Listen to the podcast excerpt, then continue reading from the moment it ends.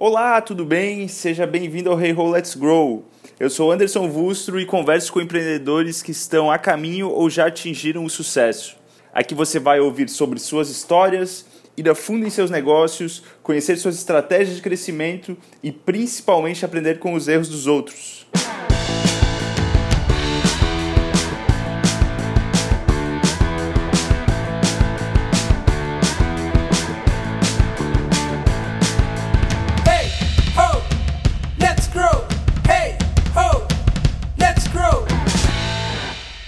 Seja muito bem-vindo ao terceiro episódio do Hey Ho Let's Grow.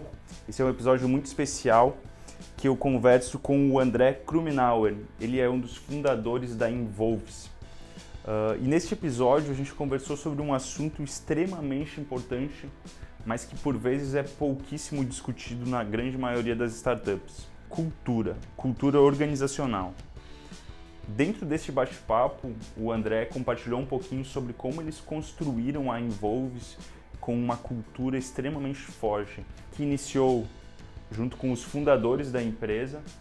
No início eram seis pessoas e que foi crescendo e amadurecendo ao longo de todo esse período até alcançarem aí mais de 100 colaboradores dentro da empresa. Ele conta um pouquinho sobre como a Involves faz com que seus colaboradores sejam extremamente felizes dentro do ambiente de trabalho e mostra como essa felicidade e essa cultura forte elas refletem nos resultados da empresa.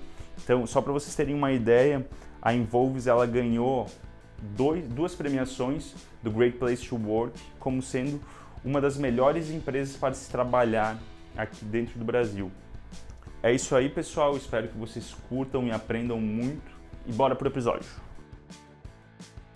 André, muito obrigado por estar me recebendo aqui. É uma, um prazer enorme estar conversando contigo. Obrigado por ter aceito o convite de bater um papo hoje aqui no Hey Ho Let's Grow. Legal. Primeiro, obrigado pelo convite, participar do Hey Ho Let's Grow. É, inclusive, o, o próprio tema, o, o próprio conceito tem tudo a ver com a Involves, porque a Involves é rock and roll. a Involves nasceu de, de duas bandas que, enfim, música aqui em Floripa não dá muito dinheiro, né? Então, nós tínhamos duas bandas de rock and roll. Antes disso, nós nos conhecíamos já da época de colégio e faculdade. Então, a Involves ela nasceu de uma grande amizade, né? Então, a Involves é um negócio é, que nasceu a partir de uma grande amizade, é um componente de cultura que a gente tem muito forte até hoje, né? Envolves é um lugar para se fazer grandes amigos, além de, de, de, de construir sua carreira. E, e, por isso que eu digo que é puro rock and roll, né? é, conceitualmente a música ela faz parte do, do, dos nossos valores, então Desde o início. Desde, desde, desde o início, exatamente, desde o início. Legal. E como é que, como é que surgiu é, essa... é, por- Eu sei que a paixão da música em si já é muito mais antiga do que a própria Involves. Sim. Mas conta um pouquinho da história, assim, como é que foi a, a- o início da Involves. Não, legal. No, no início, em 2008, é, eu estava no final da faculdade. Nós somos em seis fundadores, né? Então, na época, o Rodrigo, nosso CEO, Rodrigo Lamin, ele me procurou. A gente tocava na mesma banda na época. Ele me procurou é, transmitindo uma ideia que ele tinha, o sonho de empreender. é, que a irmã dele tinha uma empresa de formatura e ele tinha a ideia de um, de um produto voltado para esse mercado. E aí eu, por que não fazer o meu TCC, do meu TCC um plano de negócios para validar essa, essa ideia, né? E na época, na época nem, a gente nem estudava nada de essas siglas aí que a gente vê hoje, né, MVP, esses conceitos que a gente tem hoje de pivotar, a gente nem tinha nada disso. Então eu investi o meu tempo em fazer esse TCC, mas o TCC demora, enfim, um ano, um ano e pouco para ficar pronto. Nesse meio tempo a gente já começou a rodar o negócio. Então, muitos, muitas pessoas perguntam né, se para empreender a gente precisa ter uma boa ideia. Não precisa. No caso da Involves, a gente começou o negócio antes de ter a ideia que realmente foi a, a matadora, né? E de lá para cá, de 2008 até 2010, ali no no início da empresa, nós tentamos 10 ideias diferentes que não deram certo. Ah, no- no- a empresa nasceu já com a, com a mentalidade de ser um negócio de receita recorrente. A gente nem sabia o que que era MRR, mas a gente sabia que queria ter um negócio de receita recorrente. E só que a gente não sabia exatamente o que. Então nós tentamos esses 10 e enquanto isso nós prestávamos serviços para poder, enfim, ter uma receita mínima, né? Eu na época me formando, alguns amigos aí passando em processos de trainee multinacionais, ganhando seus salários aí consideráveis e eu e eu junto com o Rodrigo, o Nado, os meninos, é, ganhando ali os nossos 300 reais por mês, né? Ainda que nessa época não tinha Instagram, porque o Instagram potencializa qualquer tipo de comparação que a gente tem hoje, né? Sim, sim, sim, mas é, é foi uma escolha bastante, eu brinco aqui, mas foi uma escolha bastante complicada, porque nessa fase da vida você tem que abrir mão de muita coisa importante, assim, né? Como desse, cara, não tinha dinheiro nem para pagar o ingresso de um Réveillon. Eu lembro, do, eu passei por isso, né? Todos os meus amigos foram numa festa e eu não tinha dinheiro para ir. Uhum. Eu não fui porque não tinha dinheiro para ir. Então a gente tem que abrir mão de algumas coisas em função do sonho de empreender, que realmente era o, o gás ali que a gente estava dando, né? Uhum. E aí nesse, nesse início realmente focamos bastante em serviços, a Envolves desenvolvia portais, sites e, e software sob demanda, éramos também uma fábrica de software e chegamos a ter um certo até reconhecimento nessas frentes, né? Nós chegamos a desenvolver na época o site da, da Semana Guga Kirten, por exemplo, de uhum. algumas iniciativas daqui.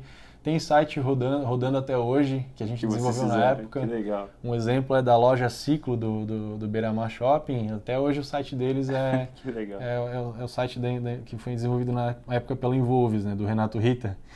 E, e como fábrica de software também, né? Nós chegamos a desenvolver alguns projetos relevantes é, que nós orçávamos pelo modelo de homens hora, desenvolvíamos e o software era, era do cliente. Né? Uhum. Então, basicamente a história do início foi assim: os primeiros nove meses de 2008 é, até 2009, até junho de 2009 é a fase que a gente chama de gestação, justamente pelos nove meses. Né? A empresa não tinha CNPJ ainda, foi aquele início a gente terminando a faculdade e tal.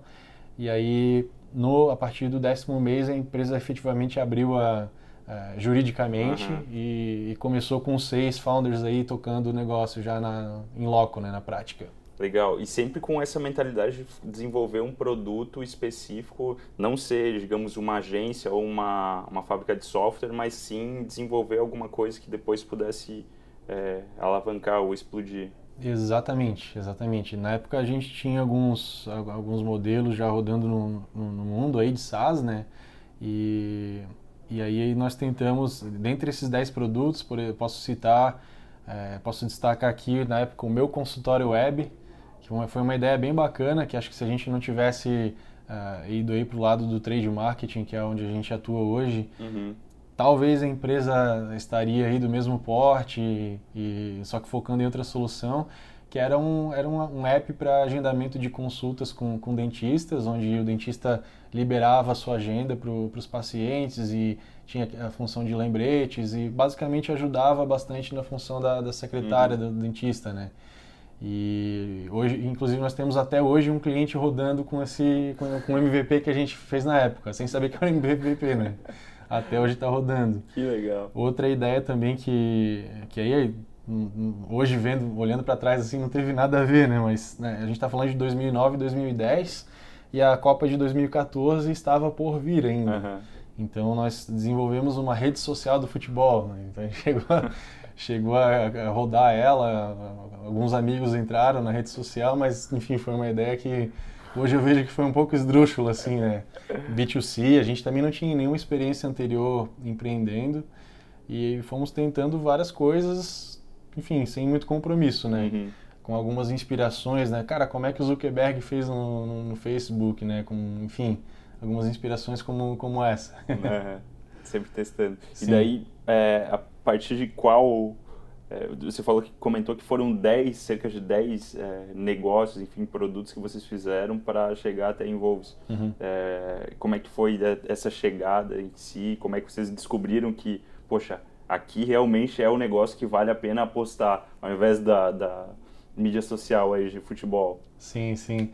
Isso aconteceu ali de 2009 para 2010 e o gancho foi a nossa frente de fábrica de software. A oportunidade ela veio a partir dali uma agência de merchandising daqui de Santa Catarina, que nem existe mais, nos procurou para desenvolver um software para que os promotores de venda em campo, né, que são contratados pela agência, os promotores de venda que ficam na, nos supermercados abastecendo produtos né, nas gôndolas, é, para que eles fizessem pesquisa de preço pelo celular. E aí o nosso cliente conseguisse ver isso, o back-office dele conseguisse ver esses dados e consolidar em relatórios aí num ambiente cloud. E nós tínhamos expertise no, no, dentro do time de founders, né? nós tínhamos expertise de integração web e também mobile. Então, é, o nosso respaldo, o respaldo técnico ajudou bastante nisso, né?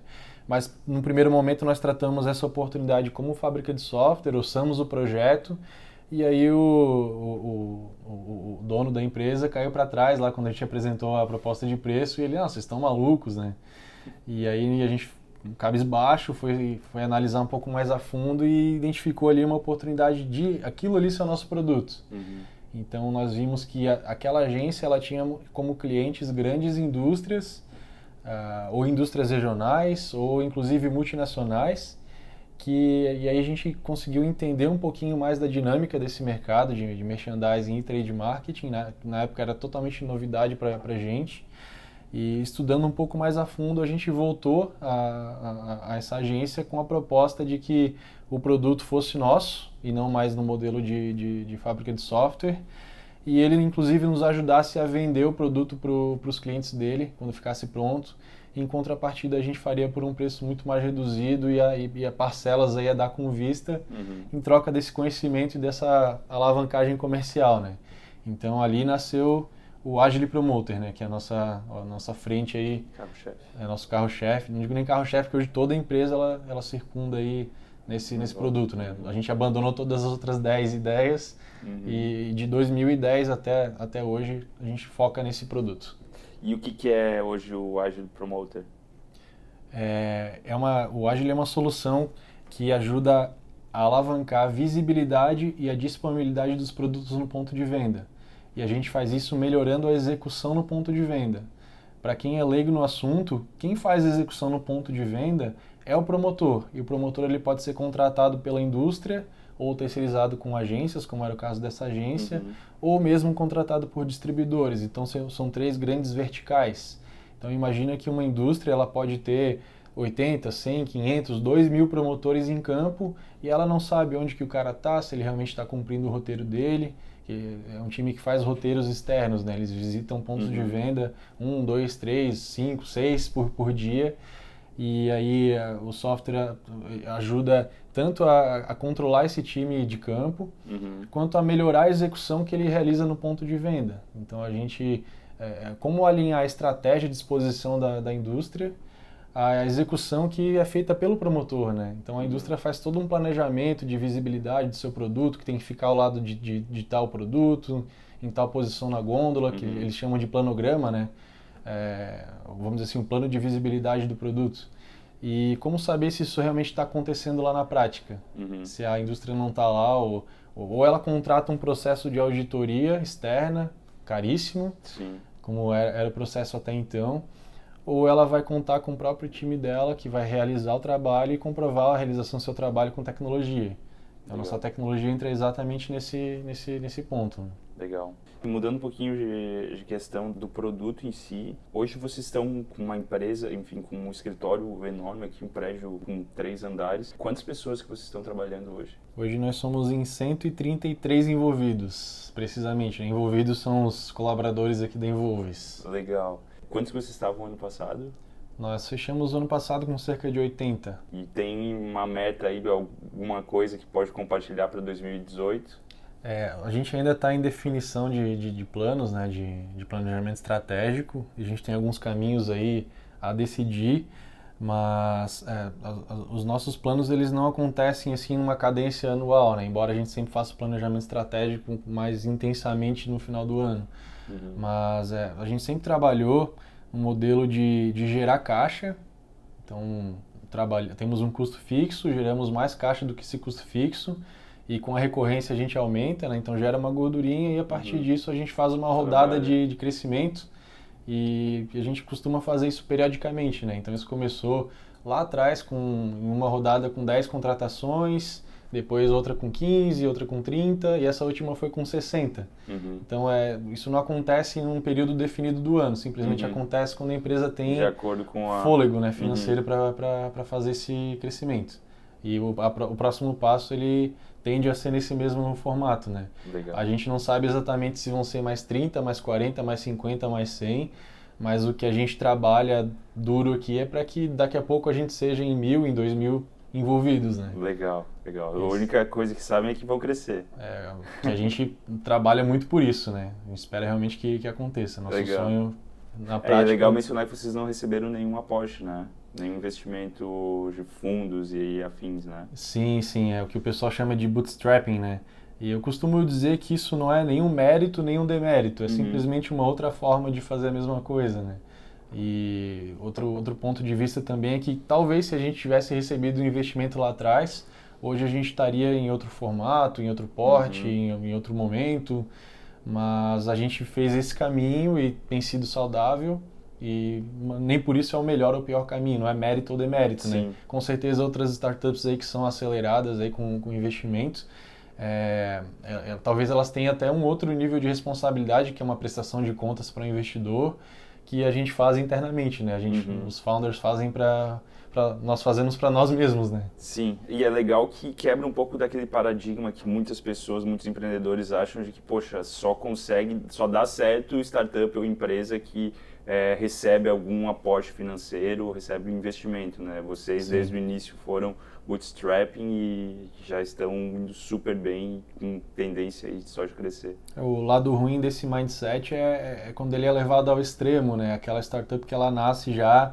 ela, ela, ela, Nasce ela só foca para si. investimentos. Exatamente. Quando a- a- o clichê no mercado, aí, o jargão, né? O, Uhum. o jargão bom no mercado é que teu maior investidor é o teu cliente. Uhum. Então, cara, antes de sair procurando rodada de aceleração aí, cara, vai validar a tua ideia, vai vender para um cliente, né? Exato. Gera pelo menos algumas vendas aí, Exato. faz acontecer, aprende, aí depois vai, vai procurar, Claro. né? E depois tu pode até, com dados, justificar o, o porquê pode receber um aporte, né? O porquê precisa de um aporte. E o porquê o Sim. investidor vai conseguir ter um, um bom retorno sobre esse investimento. De fato.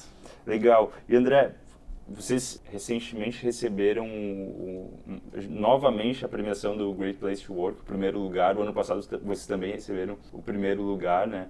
Ah, explica um pouquinho o que, que é o Great Place to Work, só para quem está nos ouvindo saber o que, que é essa premiação.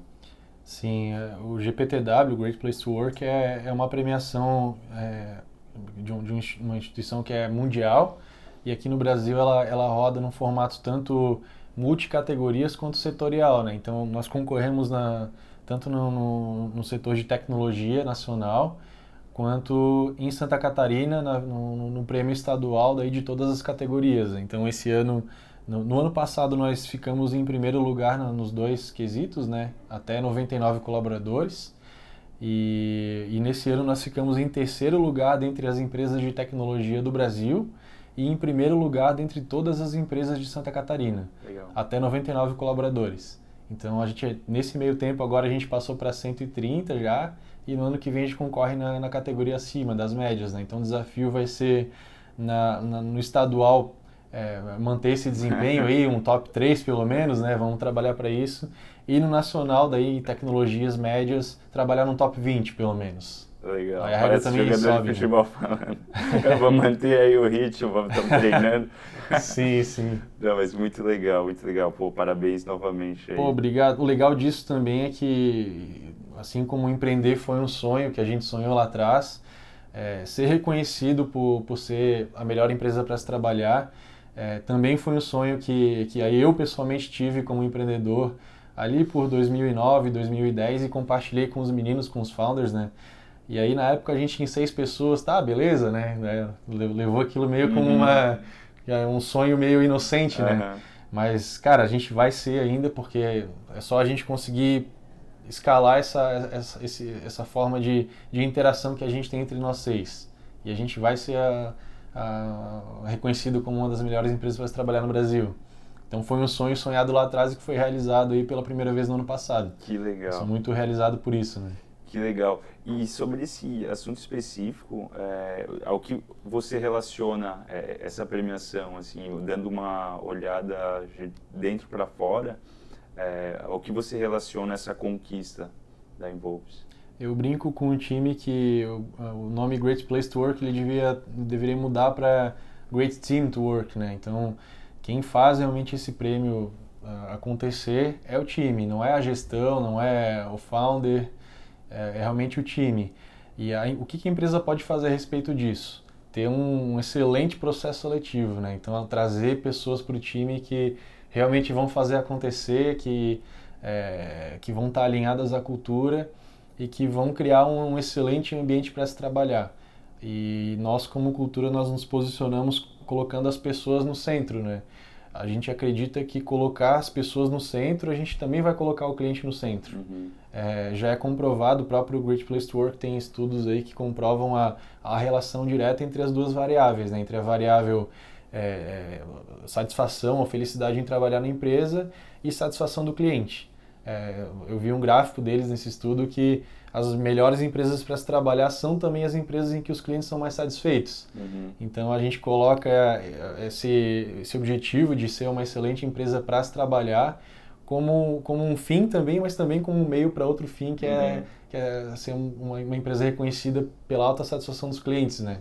Hoje o nosso CSAT, que é o indicador que a gente mede, que é o Customer Satisfaction, ele, tá, ele gira de 97% a 99%. Geralmente ele está em 99%, né? Então, de cada 100 clientes, 99 se dizem muito satisfeitos em ser atendidos pelo Involves. Caramba. Isso é um reflexo direto, né? Então, é, não é simplesmente GPTW e, e, e, ponto final, né? Isso faz parte também de uma, de, um, de uma, de uma crença de, de que esse é o caminho certo. Legal, show. E pegando um pouquinho da, dessa questão de cultura que você falou, você é um cara que pelo que já, a gente já conversou e por muito que você fala em, em outros locais, baixo muito na tecla de cultura em si. Uhum. Né? Uh, desde quando vocês começaram a se preocupar com a cultura da empresa, com a cultura da Involves? Essa é uma pergunta bem, bem interessante, né? É, começar a nos preocupar desde a primeira contratação. Então, quando nós éramos em seis, nós estávamos em coqueiros ali no, no escritório, e geramos um caixa e foi o momento de fazer a primeira contratação, que foi o, o Paulo que está conosco até hoje, né? Que legal. E aí naquele momento a gente pensou assim, cara, como é que vai ser quando tiver uma sétima pessoa aqui? Ela tem que ser uma pessoa que acredita nas mesmas coisas que a gente, né? Tem que ser uma pessoa que a gente vá se dar bem. Então ali nasceu a preocupação, né? Então olha a relação que existe entre a preocupação com cultura e o processo seletivo. Uhum. Ela nasceu realmente lá no início, né? E ela ela nasceu lá e ela foi, enfim, com o passar dos anos, ela foi se estruturando com processos, né, com, com práticas né, de, de, de, de, processo seletivo cada vez mais eficazes aí para trazer realmente pessoas alinhadas à nossa cultura. E como é que foi esse, esses primeiros passos, digamos, beleza, no início é, é, é mais difícil você ter um, isso em questões processuais, porque é, é querendo ou não, os founders e mais poucas pessoas é muito já apagar fogo, enfim, fazer uhum. é, um uhum. pouco de tudo. Mas à medida que foi escalando isso daí, como é que vocês estruturaram, ou se é que estruturaram essa questão é, de cultura em si, sabe? Para enraizar em todas as pessoas que estavam dentro do. É, entrando dentro do bar. Sim, sim, é uma excelente pergunta também.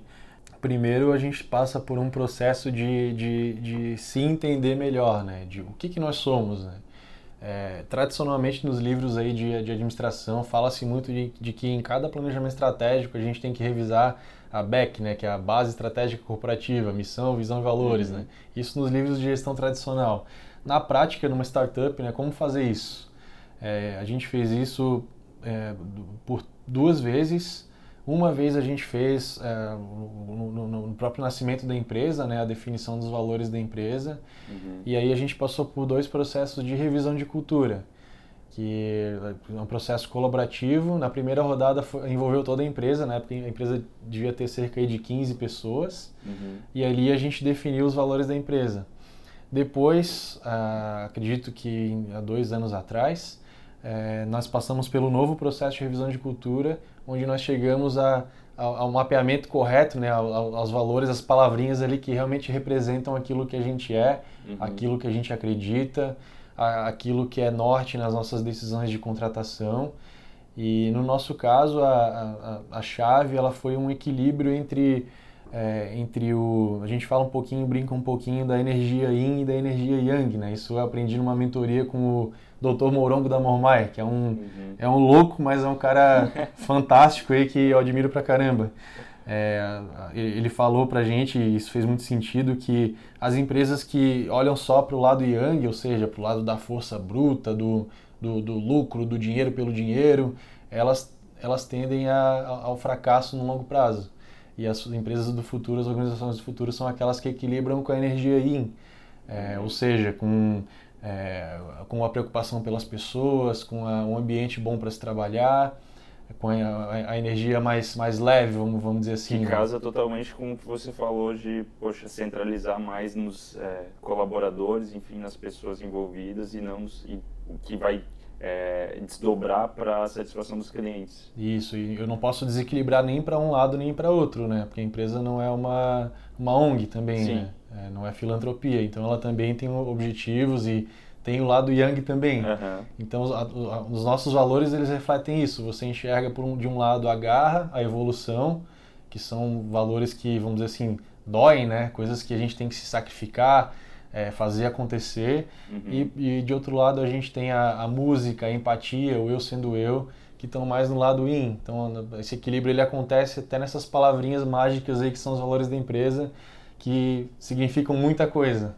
Legal. E teve muita modificação dentro desses check-ins que vocês tiveram? É, sim, teve, teve alguma modificação. Né? No último processo, a gente, na época, acho que a gente tinha seis valores declarados. Dos seis, a gente manteve três ou quatro e ficamos com, com sete agora no final do processo, né? Então teve sim uma, uma, uma um, um, reentendimento, vamos dizer assim, e a gente chegou a, a uma nova conclusão, né? Uhum. E isso é, é fundamental, né? Para que, que todo time esteja na mesma página. Uhum. Outro ponto também é fundamental que isso seja feito de forma colaborativa e não só pelos founders, né? Então eu, eu nesse segundo processo que a gente passou, só eu participei como founder, né? Os outros founders nem participaram. Eu chamei os guardiões de cultura aí de cada um dos times da empresa uhum. e eles colaborativamente ajudaram a gente a definir. A gente fez um processo bem enxuto, bem simples. Uhum. Revisão de cultura, quando você fala, parece algo complexo, né? uhum. né? Mas basicamente eu pedi para cada um deles posicionar os, os, os 10, individualmente primeiro, né? Os 10 valores que eles acreditavam que a gente deveria estar tá praticando na empresa. Uhum. Cada um fez esse trabalho, colocou numa, em post-its numa parede, a gente agrupou tudo por similaridade e aí foi discutindo, né, daqueles, daqueles grupos similares, qual é a palavrinha que mais representa. Uhum. E fomos aí fechando, fechando até chegar no SED, chegar no consenso e depois qualificar com todo o time, né? Levar para daquele grupo de 7, 8 pessoas, levar para todo o time para realmente fez sentido isso, querem voltar atrás e rediscutir e realmente fez sentido e tá, tá até hoje aí nas paredes da empresa. Legal. Isso é o que você chama de pesquisa de cultura? É, a, a, pesquisa de cultura é, é, uma ferramenta aí também um pouco mais tradicional, que ela pode envolver um diagnóstico de cultura. A gente fez isso de uma forma, com uma abordagem ágil, né? com uma abordagem de, de startup enxuta. Então uhum. eu, eu, eu, levei uma técnica de, de design para, basicamente fiz uma design sprint para qualificar, para fazer essa pesquisa de cultura e já qualificar ela com, foi. Foi pré essa decisão ou foi pós disso? Qual, qual decisão? É, essa troca que você falou de é, colocar os valores e definir os valores. Legal, entendi. Eu brinco muito que a empresa é como se fosse um organismo vivo, assim, né? E ele tem, ele tem dores, ele tem efeitos colaterais, ele toma remédios, né? E o meu papel na empresa, à frente do, do, do gestão de pessoas, é, é, é um pouco de sensibilidade em relação ao que está acontecendo na empresa. Então eu vi, por exemplo, que a gente estava estava passando por um, um, como time, por um, uma, um dilema de entender se a gente estava indo por um caminho de uma cultura para se vender, a gente estava usando nossa cultura como um produto para nos vender lá fora, ou se a gente estava fazendo isso de uma forma natural. Então, o primeiro passo foi abrir o microfone numa, numa reunião com todo o time, que a gente, na época, devia ter 50, 60 pessoas, onde cada pessoa se posicionou em relação àquele tema, e aí a gente viu algumas, é, algumas questões ali que estavam no momento de fazer essa, essa revisão de cultura. Então é parte um pouco assim da realmente da sensibilidade que, o, que os líderes da organização precisam ter. É o momento certo de fazer as coisas, né? Uhum. Então é sempre tem, tem que ter um termômetro aí por toda a empresa para a gente conseguir resolver as dores antes que elas se tornem um câncer, né? Fazendo a analogia com o organismo. Sim.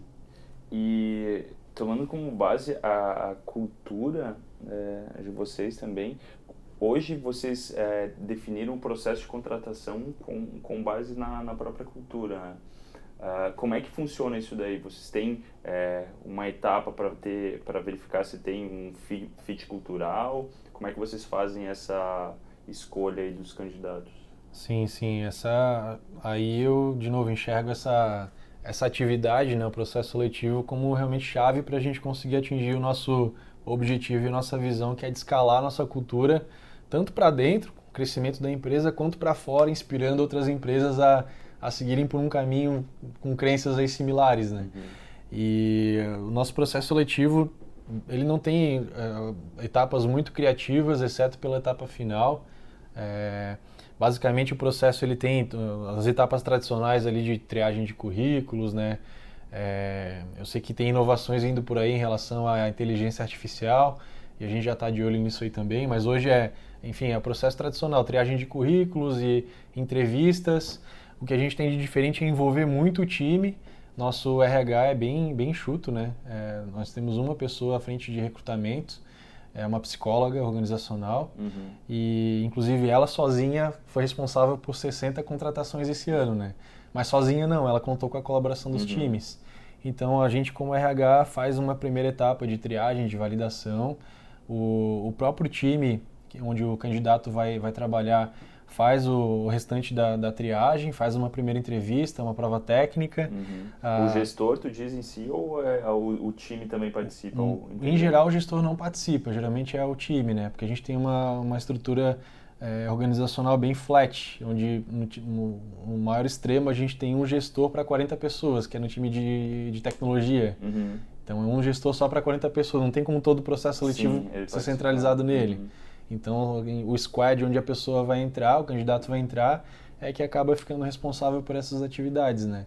Isso é muito bom porque qualifica a pessoa que vai trabalhar com eles, eles se preocupam mais com isso, Uhum. é, a avaliação fica mais refinada e aí depois ainda vai para a etapa com a, com a psicóloga, né, onde ela aplica algumas ferramentas de avaliação psicológica e o processo é bem longo, bem, bem chato, né? A gente faz questão de, de falar isso para para gerar a expectativa correta nos candidatos, porque a gente realmente quer contratar pessoas que estejam alinhadas.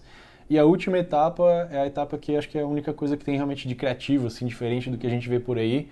Nós chamamos de sabatina. Nessa etapa, eu chamo uma pessoa de cada time, é, independente de hierarquia, de, de posição. É, são envolvidos simplesmente que vão, vão sentar numa mesa junto com um candidato que está é, mais qualificado no processo. E essas pessoas vão fazer perguntas aleatórias aí, sem, sem, sem ver o currículo da pessoa, né? Perguntas é, sobre a vida, sobre a história, sobre as Uhum. crenças, sobre os valores. É, não existe um roteiro, né? Um, um Uhum. momento realmente de qualificação de fit cultural, que o próprio time faz. E o, ao final desse processo, depois que o candidato sai, cada envolvido senta com um gestor junto com, a, com alguém do, do, da área de gestão de pessoas e aí traz o seu ponto de vista, quais as suas objeções, o que, que gostou, o que, que não gostou no candidato. E assim a gente faz a, a qualificação e realmente tem dado muito certo. A gente consegue. é, eu, eu- eu sempre digo que não é, uma, não é uma etapa de avaliação especificamente, a gente só quer saber simplesmente se aquele profissional ele vai ser feliz aqui dentro ou eventualmente ele pode ser mais feliz em, outro, em outra tipologia de cultura. Uhum. Então esse é o nosso objetivo nessa, nessa etapa, né? Pô, muito legal. Pô, muito legal mesmo. E é, já pegando, puxando esse assunto, tem alguma história, alguma, algum momento marcante envolvendo é, contratados, envolvendo novos colaboradores que você se lembra em si? Tal, talvez até pelo fato de não casar muito com a cultura, enfim, alguma contratação equivocada ou Uhum. alguma coisa que marcou aí como é, lição aprendida? Acho que de marcante eu posso citar dois momentos, né? O primeiro momento foi a primeira sabatina, como ela nasceu. É, ela nasceu também um pouco de. Só, só tinha eu no, no, RH e além das outras funções que eu executava na empresa na época, né, como founder. E, e a gente abriu uma vaga na época para redator, estava começando com marketing digital e nós recebemos 82 currículos. Ali a gente começou a estruturar o processo seletivo, né? Então uhum. aquilo, aquilo me marcou muito.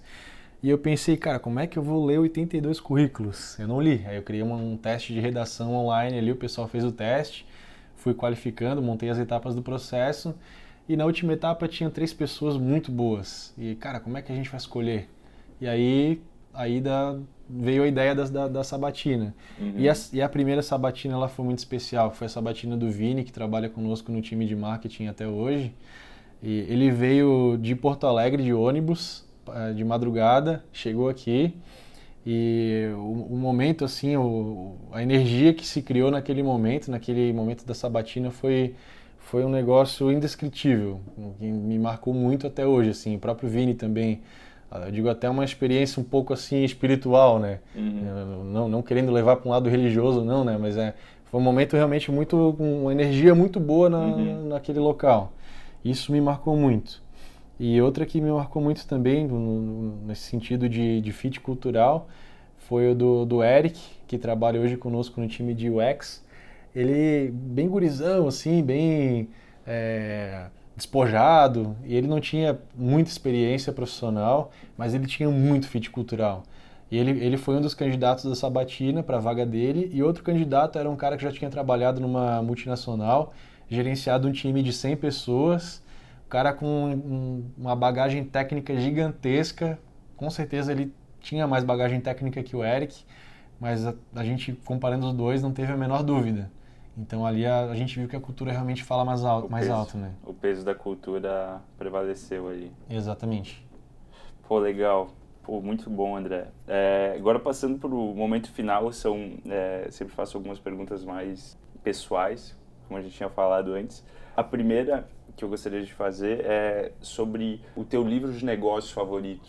É, eu sou um grande fã do Ricardo Semler. É um, para mim ele é um guru da administração, é um cara fora de série que ele nem é tão conhecido quanto deveria. E basicamente ele é, cara, a história dele é fantástica. Ele conta essa história nos dois livros dele e são os dois livros que mudaram a minha, a minha vida, a minha cabeça de, de, de gestão mesmo que é o Virando a Própria Mesa e Você Está Louco. São os dois livros dele, né? É, nesse livro ele conta, ele tem uma abordagem assim que você conhecendo a Envolves, você consegue ver que realmente a gente é um pouco inspirado pelas uhum. ideias dele. Legal. Cito um exemplo, né, que ele tinha uma prática lá na, na Senco, que é a empresa que ele tocava, a empresa era do pai dele, né, ele fez toda a transição sucessória e ele tinha um programa que se chamava Aposente-se por um Dia onde o funcionário ele pode deixar de trabalhar um dia da semana ir para a praia e fazer alguma outra coisa enquanto ele é jovem uhum. e em compensação depois que ele se aposentar ele, ele tem a opção de trabalhar na empresa todos aqueles dias que ele deixou de trabalhar ele acredita que enquanto a gente é jovem a gente está se matando aí de trabalhar e a gente Não deveria aproveita. ter energia para aproveitar a vida uhum. e depois que nós nos aposentamos a gente está já sem energia para aproveitar a vida e aí a gente deveria ter oportunidade de trabalho né então esse cara é completamente maluco aí também e, e, e como gestor ele é altamente inspiracional, tem uma visão também de, pessoas no centro e por isso esses dois livros aí realmente mudaram a, minha vida, a minha cabeça de e, e, e, o meu jeito de, de ser líder e de, de, gerenciar a empresa. Né? Ah, legal, show de bola. Com certeza quem está escutando a gente vai, vai querer ler. É, e a segunda pergunta é sobre ferramenta ou aplicativo que você utiliza, que gosta, o aplicativo favorito ou ferramenta. Sim, sim. Pô, eu não sou muito apegado assim a alguma, algum aplicativo específico, né? Eu uso mais os, os do dia a dia aqui mesmo, né? É, a gente usa aqui dentro a, a, o Google Apps, né? Os, os aplicativos do, uhum. do Google. E eu mudei do Gmail para o Inbox, né? Então a forma de organizar o meu dia Mudou. Mudou bastante, assim, com, com base no, no, no inbox. Não, não, consigo mais me basear pela caixa de entrada, né? Uhum. O inbox é legal que você consegue é, deixar a tua caixa de entrada sempre vazia, né? Então, agendar um, um e-mail que eu não quero resolver agora, eu, ele é baseado é, nisso. Eu consigo agendar para outro momento. Legal. Então ajuda bastante na, na minha produtividade, né? E acho que para um gestor também, uh, um dos pontos-chave é a gente conseguir fazer uma boa gestão do tempo. Então acho que independente do aplicativo, eu uso aí o, também o Google Calendar, né? Mas independente do aplicativo, a gente tem que ter uma boa gestão do tempo. Uhum. Eu sei que tem N aplicativos de gestão de agenda, mas o Calendar com certeza é o que eu uso no meu dia a dia. Show, legal. É, você comentou sobre o, o, o, Ricardo, né, do livro, mas tem algum outro empreendedor, ou se é o próprio Ricardo, que você é, acompanha, que estuda, que se inspira? É, eu tenho eu, eu, tenho acompanhado, na verdade, diversos empreendedores, né? Eu, acho que para a gente que está aí na lida é importantíssimo a gente ter referências e beber de várias fontes, e não de uma fonte só. E eu ainda não encontrei assim um cara que é o meu mentor, né? Não uhum. tenho assim uma referência só. Mas é, estando aqui no, no, dia a dia, eu costumo almoçar com muita gente, trocar muita ideia, né? Até uhum. como empreendedores a gente tem, às vezes a gente sofre um pouquinho em silêncio. Tem coisas que não é bacana a gente dividir com o time, né? De, de dores Sim. aí. E às vezes você chamar outro empreendedor, às vezes está no mesmo, mesmo patamar aí que você. Dá para desabafar. Isso, isso, fazer energia circular, desabafar. Então eu costumo fazer isso aí com muita gente, né? Não tem. E aí, de forma recíproca, né? Uma, uhum. uma troca realmente, né? Não, não, não, não tem assim uma referência só. E aí eu não saio do óbvio também, né? O, o próprio Jorge Paulo Lema, eu, eu o admiro não pela, não pela forma de gestão dele, pela cultura que ele, que ele, que ele é, implementou nas, nas empresas que ele criou, mas sim pela visão de futuro dele. Então é me chamou muita atenção. Uma vez eu fui num, num jantar com, com um, dos, um dos embaixadores da, da Endeavor e ele contou, esse embaixador é o Poit, né? Ele contou que quando ele vendeu a empresa dele, ele mandou um e-mail para os embaixadores da Endeavor contando, né? ah, consegui vender a empresa, né? Acho que foi uma transação de 400 e alguma coisa milhões. Uhum. E aí todo mundo dando os parabéns, parabéns, parabéns. Aí conta o Poit que o, o Jorge Paulo Lema respondeu assim, como assim tu vendeu a tua empresa? Por que, que você não comprou a, a empresa dele? Uhum. E aí foi uma paulada na cara dele, né? E, e essa, esse, esse insight, assim, ele me marcou muito, né? Então, eu penso muito nisso, assim. É, no, enfim, todas as oportunidades que a gente tem, tem passado aí, uhum. eu não quero ser empresa que vai ser vendida, eu quero, empresa, quero ser empresa que vai comprar. Legal, legal. E coincidência, é, na semana passada a gente fez o encerramento do Darwin e o Marcos Miller, que é o nosso CEO, ele também participou da, da Endeavor, ele que abriu a Endeavor em Santa Catarina. Sim. E ele contou exatamente a mesma história. Sério? É, Olha só. Exatamente a mesma é, história. ele estava nesse jantar também. Ah, então é por isso mesmo. Sim. Uhum. Legal, show. É, uh, outra pergunta é sobre a questão de se você tem algum site que, ou alguma newsletter preferido, enfim, que você busca bastante conteúdo. Já comentou que busca com outros empreendedores, enfim, uhum. afins. Uhum. É, mas tem algum, alguma newsletter preferida, algum site? Sim, é, tem, tem os, os, dois lados, né? A gente vive trocando figurinhas com outros empreendedores de conteúdo, uhum. mas se for para eleger um, eu, um que também mudou a minha, minha vida aqui, que eu, eu sou formado em administração aqui pela, pela UDESC, e na administração a gente tem uma formação tradicional, né? A gente não é formado para administrar uma, uma startup, né? Uma, uma empresa de uhum. alto crescimento. E a realidade é outra, né? E um artigo que mudou a minha vida é um artigo do, do For Entrepreneurs. É um artigo que ele fala sobre SaaS Metrics 2.0. É bem, bem conhecido aí no, no ecossistema, né? Acho que várias pessoas uhum. já leram. Mas a partir do momento que eu li aquele artigo, foi uma indicação do Rada da Social Base, uhum. ele que, de novo, nessas trocas aí, o Rada indicou esse artigo e a partir do momento que eu li, mudou totalmente a forma de, de gerenciar o, o negócio do Involves. A gestão de um negócio SaaS é totalmente diferente da gestão de um negócio tradicional. Legal. E aí o For Entrepreneurs é uma fonte de conhecimento que eu estou lá na, na, newsletter e, e é, todo mês ele, ele envia sempre um artigo bem relevante e é uma fonte de conhecimento mesmo. Show. É, uma questão mais pessoal agora. Tem algum hábito, alguma coisa que te ajuda nesse caminho de empreendedorismo que, enfim, é, é uma montanha russa, né? Então, tem altos e baixos, como você mesmo falou. Enfim, tem momentos que precisa desabafar e desencher o, o copo, esvaziar um pouco do copo. Uhum. É, mas tem algum hábito que te ajuda nisso daí? É aí de novo a questão do equilíbrio, né? Então, o, a evolução, que é um dos valores da Envolves, ela tá no lado bruto, no lado yang, né? Porque evoluir dói. Uhum. Evoluir, estudar, deixar- fazer uma pós, né? Tô estudando gestão de negócio pela Dom Cabral agora. Cara, ficar numa sexta-feira, da uma da tarde até nove da noite, e depois no sábado das oito da manhã até as duas da tarde, dói pra caramba. E, mas eu acho que o empreendedor ele precisa ter, ter hábitos de evolução. Então eu tenho o hábito de ler todos os dias, de, de, de, de ler aí sim artigos aí do nosso, eh, do nosso meio, né? Então todo dia eu leio alguma coisa, um hábito que acho que é bem importante nesse lado yang de evolução. E aí do lado mais pessoal de equilíbrio, assim, eh, eu pratico yoga e é, um, é uma prática que, que eu coloquei na minha vida faz cerca de um ano.